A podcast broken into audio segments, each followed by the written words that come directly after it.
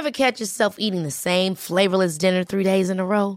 Dreaming of something better? Well, HelloFresh is your guilt-free dream come true, baby. It's me, Kiki Palmer. Let's wake up those taste buds with hot, juicy pecan-crusted chicken or garlic butter shrimp scampi. Mm. Hello Fresh. Stop dreaming of all the delicious possibilities and dig in at HelloFresh.com. Let's get this dinner party started.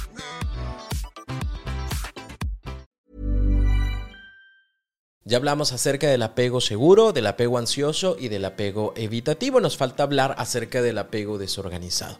¿Qué pasa cuando los cuidadores o los padres, en lugar de generar un ambiente de cuidado, de protección, de seguridad, crean un ambiente hostil caracterizado por la violencia, por la agresividad, por el abuso? En este episodio te lo explico, así que por favor ponte cómodo, ponte cómoda porque ya estás en terapia.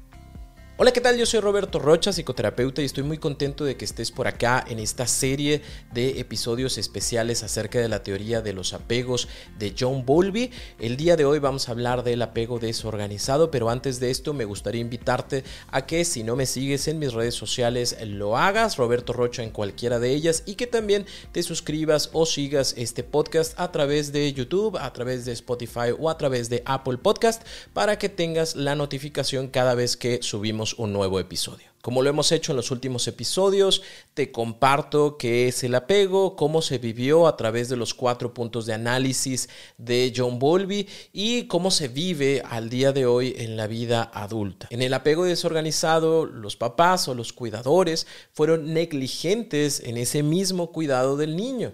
¿Por qué? Porque el ambiente es hostil, el ambiente es agresivo, el ambiente hay miedo, hay temor, hay amenazas y en la mayoría de los casos también existen situaciones de abuso físico, abuso sexual, abuso emocional. ¿Cómo se pudo haber vivido este apego en la infancia? Número uno, desde el mantenimiento de la proximidad, qué tan cercano desea estar el niño de sus padres. El niño o la niña sabe y es consciente del daño que recibe. Él lo sabe porque le duele, lo sabe porque le lastima, tanto física como en dado caso sexual o en dado caso emocional. Yo sé que la cercanía con papá me duele pero al mismo tiempo sé y entiendo que ocupo, necesito algo de ti para existir deseo no estar contigo, sin embargo, a veces mis conductas son impredecibles, tan, tan impredecibles como son las tuyas, ¿no? ¿Por qué? Porque entonces papá o mamá llega y de repente sí muestran cariño, muestran amor, pero de repente también muestran estas otras situaciones, ¿no? Por ponerte un ejemplo de muchos que pueda llegar a existir, llega papá o llega mamá, eh, tal vez llega con algún tema de alcohol y entonces me abraza y me dice, quédate aquí conmigo y te quiero mucho, pero algo no le gusta alguna situación no le agradó y porque traía un cigarro quemó al niño o quemó a la niña.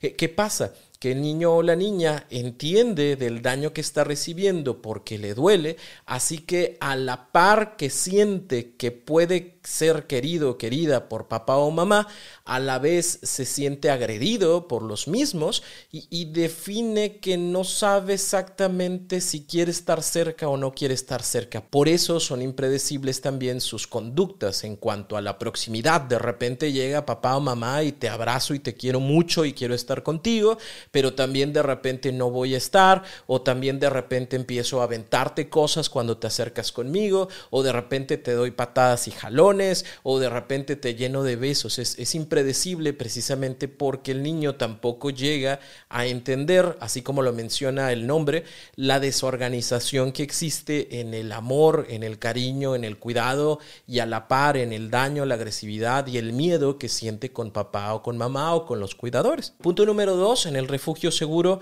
obviamente no existe un espacio seguro con papá, no existe un espacio seguro con mamá o con los cuidadores. Entonces me da miedo acercarme a ti me da miedo acercarme a los demás, me da miedo como compartir emociones, situaciones. ¿Por qué? Porque tal vez incluso si las comparto contigo me pueda ir peor. Si yo te digo que me fue muy bien en la escuela, lo cual me enorgullece, pero me vas a preguntar por matemáticas y te voy a decir que saqué un 7, ¿no? Y entonces ya genera como este conflicto en donde a lo mejor hasta llegan a los golpes, a lo mejor hasta llegan a los gritos, a lo mejor hasta llegan a golpear espacios, lugares, la mesa, la pared y demás. Y, y entonces no siento yo que te pueda ver a ti como ese refugio para sentirme tranquilo, no me siento cuidado, cuidada, protegido por ti. ¿Por qué? Porque cuando yo comparto cosas, contigo o cuando suceden cosas, tu manera de reaccionar es errática e impredecible, como puede ser muy buena, muy agradable, como puede ser lo peor del mundo mundial. Por ende, en el punto número 3 de la base segura, el mundo se convierte en un espacio hostil en el que voy a encontrar más de lo que veo en casa. Esto que yo estoy viviendo es muy probable que también lo viva por fuera es muy probable que los seres humanos que existen afuera de casa vayan a realizar cosas muy cercanas a lo que está sucediendo en casa. Entonces pueden pasar dos cosas.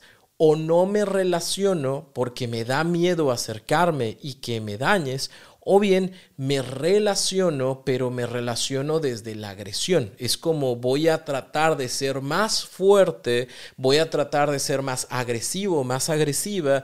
¿Por qué? Porque si yo no soy de esta forma, entonces es probable que tú realices algo negativo o malo hacia mí. Es mucho más probable que tú me trates mal. Así que para que no me trates mal, aparte de que tengo ya como esta escuelita, esta información de, cómo actuar ante las cosas que no me gustan, pues lo mismo puedo llegar a aplicarlo con los demás. Eh, eh, y por eso vemos situaciones como bullying en las escuelas, ¿no? Esta es una de las muchas razones que pudieran llegar a existir.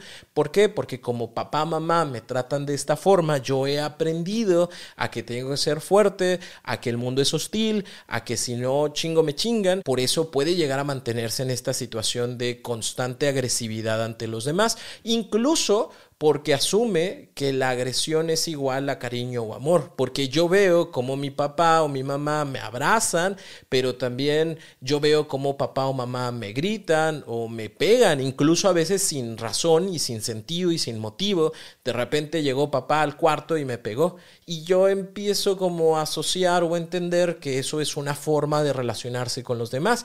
Y en esta exploración que hago yo con el mundo, para mí no tiene conflicto que si yo niño 3, 4, 5 años, niña de 3, 4, 5 años, pues llego a, a la escuelita, llego al kinder, empujar a los demás es normal pegarle a los demás es normal, eh, jalarles es normal, ¿por qué? Porque es lo mismo que yo he visto en casa y en casa no se sanciona, no se cuestiona, es parte como de lo que sucede, así que yo lo puedo hacer acá porque pienso que el mundo así funciona. En el cuarto punto de análisis, que es la angustia por separación, puede ser que rechace o cuide a su progenitor. Lo rechaza porque le tiene miedo, le rechaza porque le hace daño, le rechaza porque no se siente cuidado, protegido. Pero también puede ser que en lugar de rechazar, yo, yo te cuide. ¿Por qué? Porque también tengo y obtengo cosas buenas y agradables de ti. Por ende, si a lo mejor yo veo que papá se siente mal o yo veo que papá o mamá llegó de algún tipo de estado no, no grato, pues, pues yo le quito las botas o yo tapo a papá o yo tapo a mamá. O busco hacer cosas también para cuidarte porque pues, creo yo que lo necesitas. Y en muchos casos, entre comillas, lo necesitan porque los papás no pueden valerse por sí mismos. Y entonces, ¿qué pasa? Yo tomo ese rol me angustia separarme de ti porque si yo no estoy ahí, ¿quién te va a cuidar? Me angustia separarme de ti porque si yo no estoy presente, pues tu papá vas a terminar con la vida de mamá. Me angustia no estar ahí porque si yo no estoy, entonces papá, mamá siguen peleando. ¿Me explico? Entonces es, si me quiero separar porque me hace mucho daño lo que están haciendo o, me hace directamente daño lo que están haciendo, pero a la vez no me quiero separar porque creo que de alguna forma u otra estoy sirviendo como un ancla para que las cosas no sean peores, incluso poniéndose en medio de las situaciones físicamente para ser ellos quien reciben la agresión, el conflicto o el problema antes de que lo reciba mi hermano o mi hermana menor, antes de que lo reciba mamá, antes de que lo reciba papá, soy yo quien, quien define. Entonces, la separación es difícil de este tipo de situaciones precisamente no porque te quiera mucho, sino porque de alguna forma te tengo miedo, pero a la vez creo que algo puedo hacer diferente o algo puedo aportar o algo puede pasar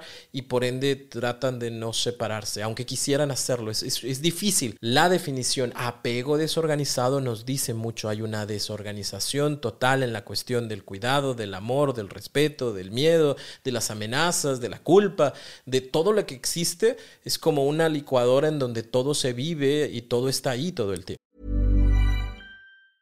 Ever catch yourself eating the same flavorless dinner three days in a row?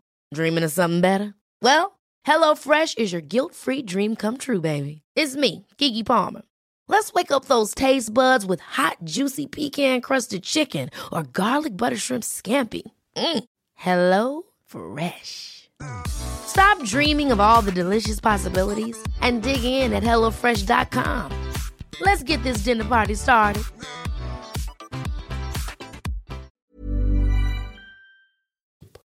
Entonces, ¿cómo se ve un niño que vivió un apego desorganizado? Número uno, confundido. No sabe qué esperar ni por qué es tratado de esa manera, ni buena ni mala. Dos, temeroso. ¿Por qué? Porque no sabe en qué momento puede recibir un maltrato. En cualquier momento puede suceder, por cualquier cosa puede pasar. Tres, esperanzado. ¿Por qué? Porque espera, desea que las cosas sean diferentes el día de mañana. Cuatro, disociado. En muchas de las situaciones pierde el contacto con la realidad como un mecanismo de defensa para sobrevivir a un territorio tan hostil. Puede ser que en la escuelita al niño o a la niña se le pregunte ¿y cómo estás? y te va a decir bien, ¿no? ¿Y a quién quieres mucho? A papá y a mamá. A pesar de que papá o mamá un día antes me haya metido una tunda, pues, pues eso como que lo borro como un mecanismo de defensa, como hay dos papás, ¿no? Uno que es muy malo y, que no me ama, que no me quiere, y otro papá muy bueno que me ama y está conmigo. Hay una mamá que me grita y que me pellizca y que me golpea, pero hay otra mamá que me da de comer y me quiere mucho. Entonces, como separa eh, estas dos situaciones como un mecanismo de defensa para poder sobrevivir a este tipo de situaciones. Y cinco, desenfocado los problemas de su familia, de sus papás, de sus cuidadores, le nublan la posibilidad de ver un futuro e incluso le nublan la capacidad de poderse concentrar en este presente. Es decir, es como si hubiese estas eh, dos cositas que se les ponen a los caballos a los lados para que no estén viendo para otros lados, digamos que algo así. Es como yo solo tengo esta visión de mi familia, estoy muy preocupado. Obviamente, digo, las personas que se a la docencia sabrán que cuando los niños, oye, no se enfoca no se concentra, revísale un poquito en el tema de la familia porque a lo mejor por ahí viene, sí, porque el niño está tan ensimismado o tan preocupado por no perder ese cariño, porque no haya más agresiones en casa, porque el día de mañana mamá no vaya a hacerle algo a mi papá, porque no me vaya a equivocar, porque a lo mejor y luego me va peor, que termina por no poderse concentrar de tanta información que tiene en cabeza. Ahora, ¿Cuáles son las características que nosotros pudiéramos llegar a ver en las personas que vivieron un apego desorganizado? Número uno, puede llegar a normalizar la violencia, la agresión dentro de las relaciones. Normalizo cómo me tratas tú de mal porque es lo que siempre he visto, así que si me gritas, si me pegas, si me empujas, si golpeas cosas, si avientas cosas, e, es algo que ya viví, es algo que ya vi, así que no me genera como conflicto. O bien normalizo el tratarte de esa forma porque así se trata a la pareja, porque así vi yo que trató mi mamá, mi papá, mi papá, mi mamá, a mis cuidadores y es normal, es lo que se tiene que hacer. ¿Para qué lloras? ¿Para qué gritas? Si nomás te empujé, no te pegué o si te pegué, no te pegué tan fuerte. Es como normalizar este tipo de situaciones porque ya las vi. Característica número dos, pueden llegar a ser personas muy inestables y poco predecibles en sus emociones y en sus acciones. ¿A qué me refiero con esto? Puede ser que la relación esté bien, o sea, es algo que socialmente es sumamente aceptado, pero de repente yo me permito esa infidelidad, de repente yo empiezo a aventar cosas, de repente veo algo que a mí no me gusta o a mí no me parece y ya la juzgo completamente como mala y entonces ya no quiero estar contigo y entonces mejor vete de la casa y aquí vamos a dejarla y punto. ¿Por qué? Porque hubo tanta inestabilidad en su infancia, en la relación de sus padres, que no saben cómo llevar una relación estable ahora de adultos. Entonces, cualquier cosita puede ser una situación en donde yo diga ya no quiero, ya mejor aquí terminamos. Aunque sea válido el hecho de yo sentirme mal, no es algo que socialmente todos diríamos sí, que se termine la relación. Y puede ser incluso el hecho de la pareja se fue a comer con los amigos y dijo que llegó a las 2 de la mañana, pero resulta que ahí en las notificaciones y en los videos sale que llegó a las 2.15. Entonces hubo 15 minutos que me mentiste, que supuestamente habías llegado. ¿En qué otras cosas no me mentirás? ¿Qué otras cosas me dirás que no son ciertas? Ya no quiero estar contigo, ya terminamos esto porque que, yo no quiero estar con alguien que utiliza las mentiras en la relación. Característica número tres, controlan a través del miedo, a través de la culpa las relaciones. Entonces, si yo quiero que las cosas sean de determinada forma, te voy a decir, me voy a ir, esto se va a acabar, esto no me gustó, ya me enojé otra vez, siempre es lo mismo contigo. Y, la pareja, si no está bien definida en sus, en sus pensamientos, en sus emociones, pues lamentablemente para que no se enoje, para que no destruya, para que no tire cosas, para que no me estruje, para que no me pegue, entonces tiendo a hacer aquellas cosas. Lamentablemente las personas que vivieron un apego desorganizado en su infancia, pues no conocen muy bien de límites, no entienden muy bien de la situación de la empatía. Es yo veo por mí, pero no necesariamente estoy al pendiente de cómo la otra persona se siente con mi actuar, de cómo la otra persona se siente con mi decir, así que digo cosas, ¿no? Y eres la peor persona del mundo y utilizo las peores groserías del mundo porque a final de cuentas pues vamos a seguir y vamos a seguir porque tengo esos ejemplos en donde papá o mamá se decían y se hacían y ahí estaban y ahí seguían. Entonces, digamos que minimizan este tipo de situaciones porque ellos vivieron más.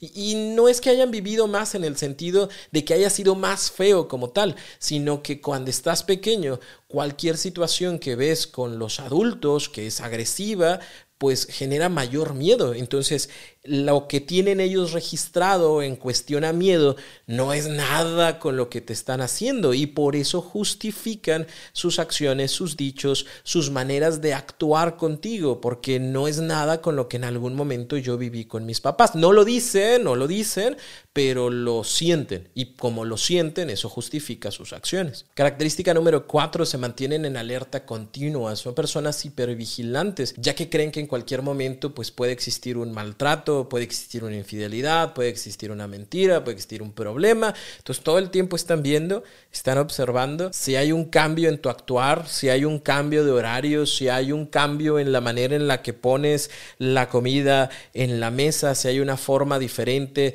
en la cual eh, tú sonríes cuando hablas de alguna situación, si agarras el celular, cómo lo agarró en esta ocasión, qué estará haciendo, qué estará viendo, con quién estará hablando, porque no desean tener de nuevo los conflictos que en algún momento ya tuvieron. Que cabe mencionar que pareciera que a cada rato quieren terminar la relación, pero en el fondo obviamente quieren sentirse queridos, queridas, acompañados, acompañadas, solo que pareciera que la relación es más como un campo minado en donde cualquier situación puede ser un conflicto, pero no termina la relación, sino continúan los conflictos aquí por allá. Característica número 5, esto aumenta la probabilidad de tener algún tipo de adicción a drogas, alcohol, como una manera de evadir la realidad. Constantemente sienten o traducen que el mundo es agresivo con ellos, constantemente están pensando en que alguien les puede hacer daño, ¿no? Entonces buscan escapes a la realidad, ¿no? Adicciones incluso como al trabajo. De alguna forma u otra es me meto en alguna situación que me haga sentir mejor y que me libre de nuevo de tener experiencias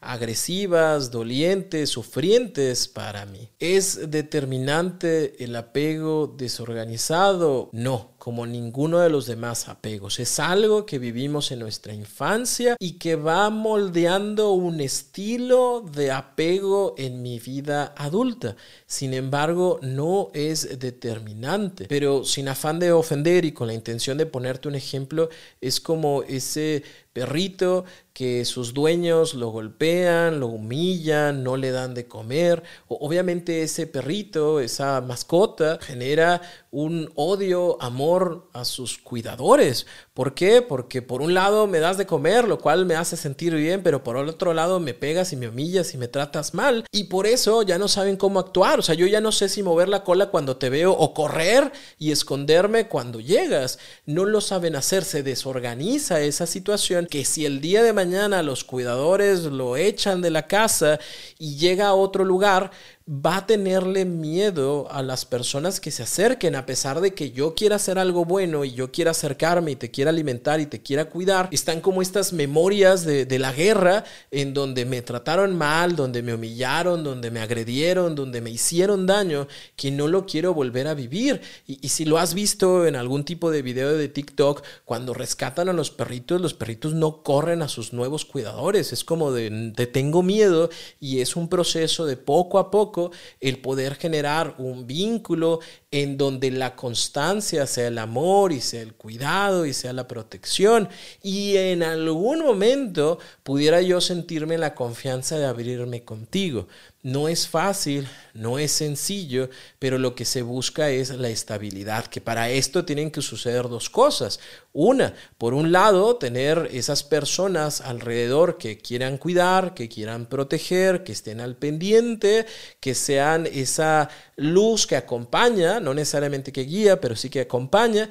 Y por otro lado, tendría que existir la persona que se abre de poco a poco a la posibilidad de ser querido, de ser amado, de ser protegido, de ser tratado con respeto, de poder generar confianza. Tiene que haber de estos dos lados esa estabilidad. ¿Para qué? Para que entonces los dos puedan recibir algo bueno y agradable. No es fácil, pero no es determinante. Influye, influye muchísimo, pero hay muchas cosas que se pueden hacer para mejorar la manera en la que te relacionas con los demás. Como recomendaciones, número uno, siempre ve a terapia. Te va a ayudar muchísimo el poder compartir, el poder hablar de lo que viviste, de las situaciones difíciles y traumáticas que pudiste llegar a vivir y que puedas verla desde una perspectiva mucho más amplia. Punto número dos, iniciar ese camino de perdón a los papás o a los cuidadores que en algún momento actuaron desde esta negligencia, desde esta agresividad, desde esta tensión, desde este abuso. Y, el perdonar no significa el hecho de ya, olvido todo lo que sucedió y no pasó. No, sí, sí pasó y sí me dolió y probablemente siga teniendo cicatrices tanto físicas como emocionales de la situación, pero yo decido no guardar ese rencor pero sí tener esta responsabilidad, este amor hacia mí, entender que aquello que viví en algún momento no me lo merecía no era algo que yo tendría que haber recibido, lo recibí porque hubo papás que por alguna situación, en la mayoría de las ocasiones, esto viene como de una escalera descendiente de agresividad, en donde el abuelo fue agresivo con papá, papá fue agresivo conmigo y yo el día de hoy puedo decidir hacer algo diferente. No sucede de la noche a la mañana, pero ayuda mucho el hecho de verlo desde la compasión, ayuda mucho el verlo desde no me lo merecía, ¿sí? Ayuda mucho el hecho de empezar ese camino de perdón para dejar ir y quedarme con aquello que me hace bien en mi vida. Punto número tres, aprender a gestionar tu enojo y dejar de relacionarte con los demás desde el miedo o desde la amenaza. Es, yo también tengo que entender que aquello que viví me dolió muchísimo y que no es algo que yo quiero que mi pareja viva, que mis hijos vivan. Yo soy consciente de lo que siento, de lo que vivo, de lo que viví, pero también tengo que empezar a ser responsable emocionalmente de lo que las personas a mi alrededor viven con el trato que yo les doy, con la forma en la que me comunico, con la manera en la que me enojo, porque enojarte no es un problema, el problema es cómo te enojas, ¿no? Y qué es lo que haces con ese enojo. Entonces es, soy consciente y entiendo que los demás no tienen la culpa de lo que yo en algún momento viví y aprendo formas diferentes de enojarme y de expresar aquellas emociones desagradables que pudiera llegar a sentir. Recomendación número cuatro, habrá que conocer nuevas y mejores formas de comunicarte, de poder expresar lo que quieres, lo que deseas, de empezar a ser empático, empática con los demás, de entender que las personas tienen sus propias emociones, circunstancias, situaciones, hay cosas que viven, hay cosas que sienten. Y yo voy a comunicar de manera en la cual mi mensaje llegue sin mis ruidos personales, sin mis traumas personales, sino es yo me gustaría decirte tal cosa. Repito, no va a suceder de la noche a la mañana, pero sí es importante que te acerques. Esto lo puedes trabajar en terapia, esto lo puedes trabajar en otros lugares o en otros espacios también, por ejemplo, como temas de teatro que ayudan mucho también a poder observar desde otra perspectiva otras vidas, ¿no? Y empezar también como a tratar de sumar a mi vocabulario nuevas palabras que me ayuden a crear comunicación como un puente y no como una barrera. Y recomendación número 5, respetar los límites de los demás y desarrollar empatía. Cuesta, sí, porque entonces yo voy a ser consciente de que aunque a mí me gustaría cierta cosa de cierta forma, mi pareja desea hacerlo de cierta manera y en realidad no está mal.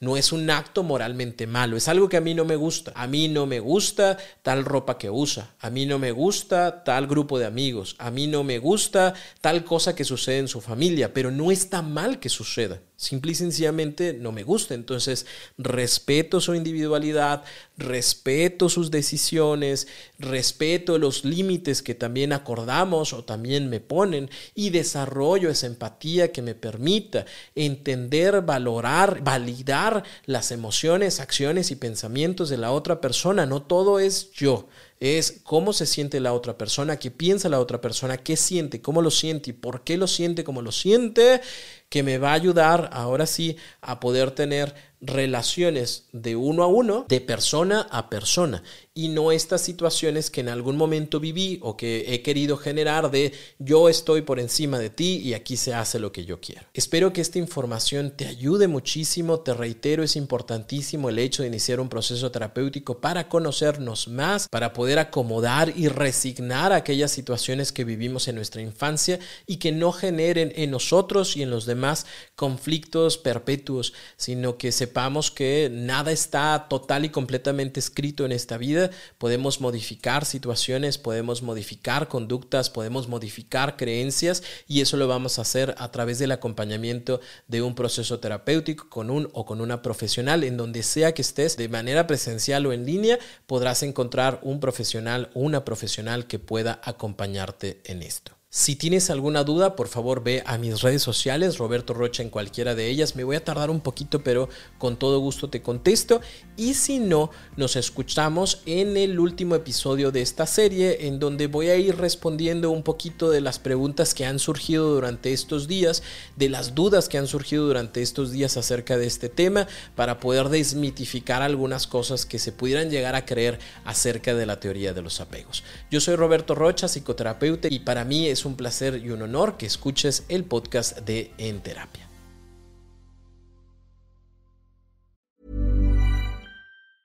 Ever catch yourself eating the same flavorless dinner three days in a row? Dreaming of something better? Well, HelloFresh is your guilt-free dream come true, baby. It's me, Kiki Palmer. Let's wake up those taste buds with hot, juicy pecan-crusted chicken or garlic butter shrimp scampi. Mm. Hello Fresh. Stop dreaming of all the delicious possibilities and dig in at HelloFresh.com. Let's get this dinner party started.